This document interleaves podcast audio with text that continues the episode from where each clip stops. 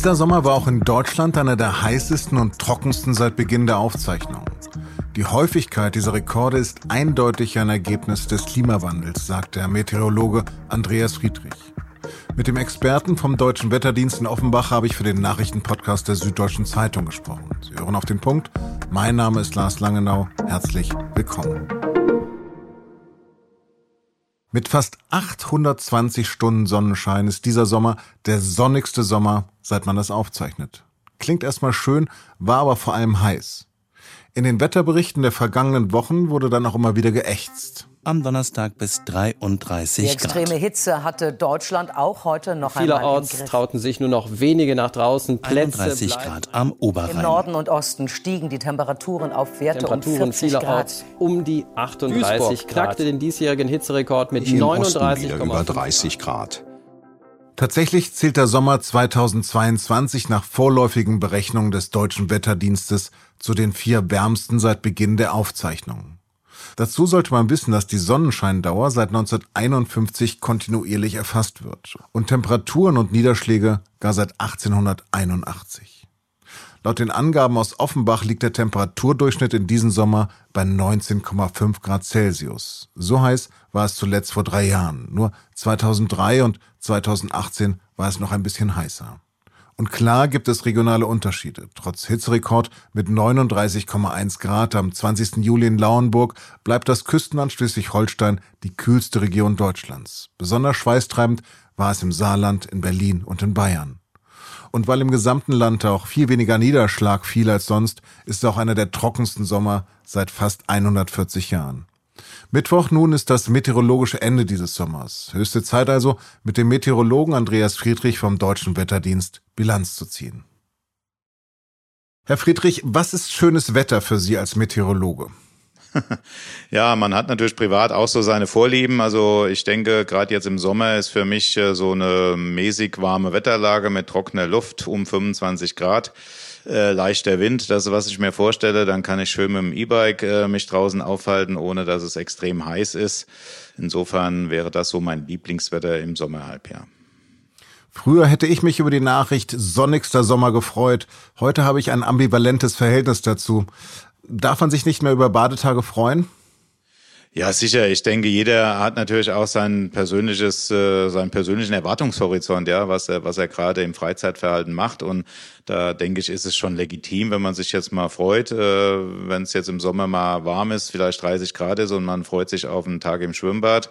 Ähm, es geht ja hier mehr so um die Summe, dass es jetzt, äh, wie gesagt, so extrem wird und dass es über längere Zeit extrem ist. Äh, das ist dann eher nicht immer der Grund zur Freude, sondern eher äh, zur Besorgnis. Sie haben heute beim Deutschen Wetterdienst eine vorläufige Bilanz dieses Sommers gezogen. Was sind die wichtigsten Erkenntnisse? Ja, es ist wirklich ein extremer Sommer gewesen. Das kann man jetzt bilanzieren. Ähm, wir haben äh, doch in einigen Bereichen neue Rekorde aufgestellt, wenn man das für ganz Deutschland betrachtet. Wir haben den sonnigsten Sommer jetzt äh, erlebt, den es seit Beginn regelmäßiger Wetteraufzeichnungen gibt. Das ist beim Sonnenschein immerhin seit 1951 der Fall, also seit über 70 Jahren. Wir haben über 800 Stunden Sonnenschein im Mittel gehabt in Deutschland. Der alte Rekord war 2003, glaube ich, mit, ja, genau mit 793 Stunden, also zum ersten Mal über 800. Dann haben wir auch bei der Trockenheit zwar jetzt nicht deutschlandweit einen Rekord gebrochen, äh, da haben die starken Niederschläge, die wir jetzt im Osten und Süden Deutschlands haben, am Wochenende noch dazu geführt, dass wir hier den Spitzenplatz äh, abgegeben haben. Aber es gibt viele Regionen in Deutschland, vor allem so die Mitte vom nördlichen Bayern über Hessen, Rheinland-Pfalz, Saarland. In diesen Regionen war es wirklich äh, der extrem trockenste Sommer seit Beginn der Aufzeichnungen, die wir beim Niederschlag schon seit 1881 haben. Bei der Temperatur kann man auch sagen, es war einer der heißesten Sommer, den wir bisher erlebt haben in Deutschland, aber nicht der heißeste. Da bleibt weiterhin Rekordhalter der Sommer 2003, als es noch einige Zehntel Grad wärmer war als dieses Jahr. In welchem Maß ist der Klimawandel schuld daran? Man muss immer vorsichtig sein. Man wird, man wird ja nach jedem Rekord und nach jeder ähm, extremen Wettersituation natürlich zum Klimawandel gefragt. Und da sage ich immer, das einzelne Ereignis alleine, ja, das ist kein Beweis oder kein Beleg für den Klimawandel. Weil Klima bedeutet ja immer, wir gucken uns das Wetter über 30 Jahre an, mitteln dann die Ergebnisse und vergleichen die mit zeitlich zurückliegenden Abschnitten. So arbeiten Klimatologen und sehen dann, es gibt einen Trend. Und den sehen wir natürlich auch, diesen Trend, äh, dass es seit Jahrzehnten wärmer wird in Deutschland. Und was wir jetzt erleben in den letzten Jahren, ist einfach eine Häufung von diesen extremen Dingen, die wir gerade im Sommer erleben. Das heißt Dürresommer 2018, 2019 äh, hatten wir extreme Dürresommer, ähnlich wie dieses Jahr, jetzt 2022. Dann haben wir eben diese Hitzewellen, die wir ja auch dieses Jahr erlebt haben, mit bis über 40 Grad. Und diese Häufung, das, das kann man dann schon sagen, das ist ein eindeutiges Indiz, dass hier die Klimaerwärmung schon zugeschlagen hat, dass wir also wirklich hier schon den Klimawandel spüren. Hm. Auf welche Extreme müssen wir uns denn noch einstellen? Auf Starkregen und Flutkatastrophen wie im vergangenen Sommer? Ja, das ist durchaus kein Widerspruch, ja. Wenn man auch äh, sagt, na ja, die Metrologen sagen, es wird trockener, wir haben mehr Dürre und dann gibt's diese Überschwemmungen wie voriges Jahr im Ahrtal. Aber beides passt zusammen. Einmal wissen wir, dass eben durch die Klimaerwärmung die Sommer im Mittel trockener werden. Das heißt, diese Regentage mit so, mit so Landregen, die haben deutlich abgenommen. Deshalb haben wir in, der Summe auch im Sommer im Mittel schon etwas weniger Regen als noch vor 30, 40 Jahren.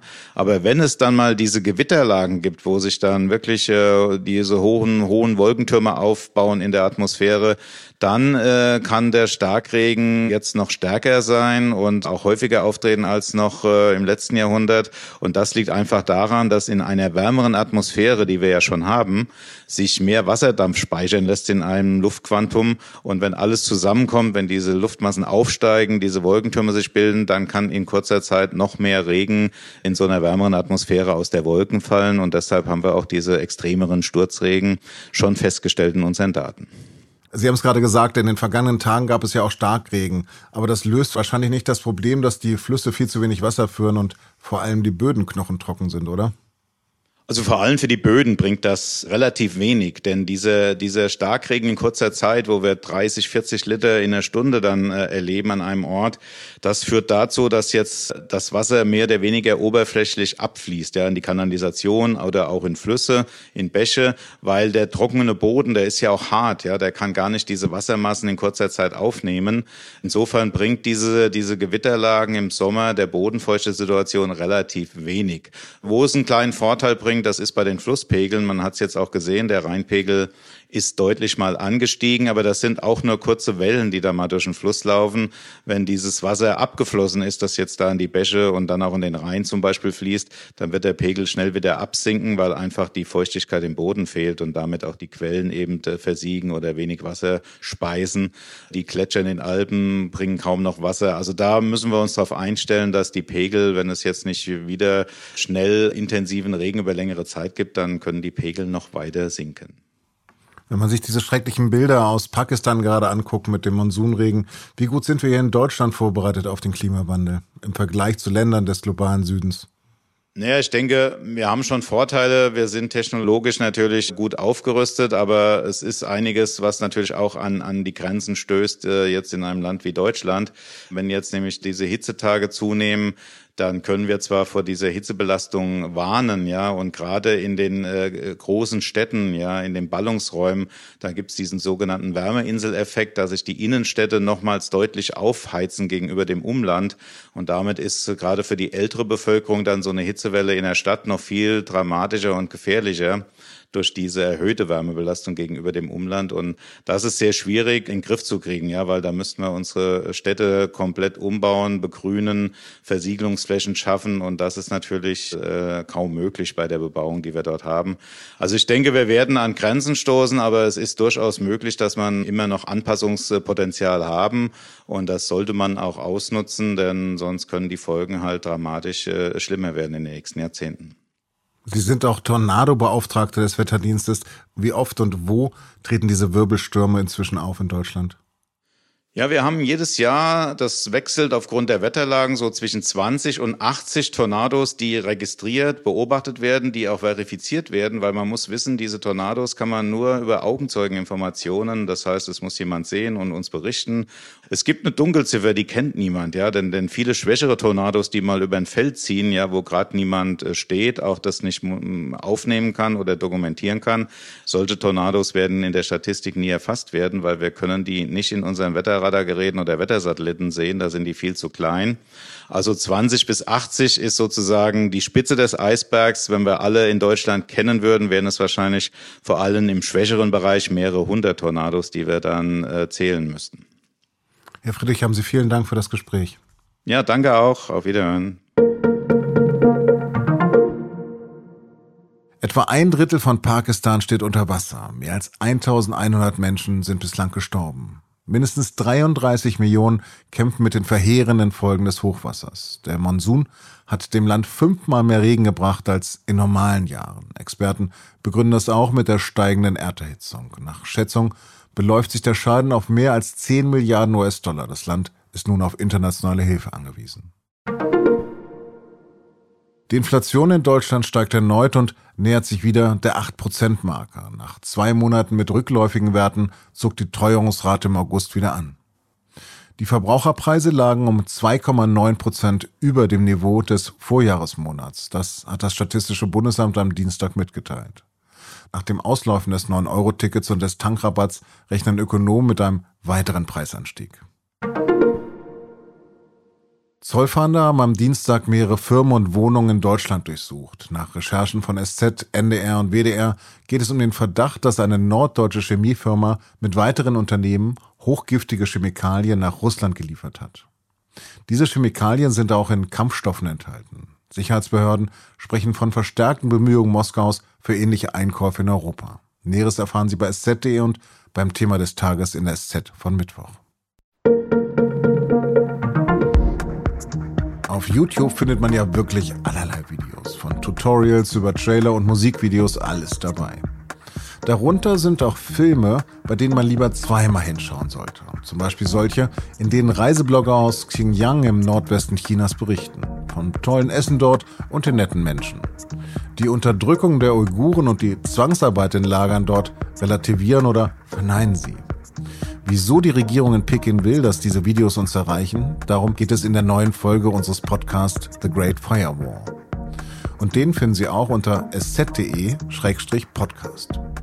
Redaktionsschluss für Auf dem Punkt war 16 Uhr. Produziert hat die Sendung Jakob Arno. Vielen Dank fürs Zuhören und bis morgen.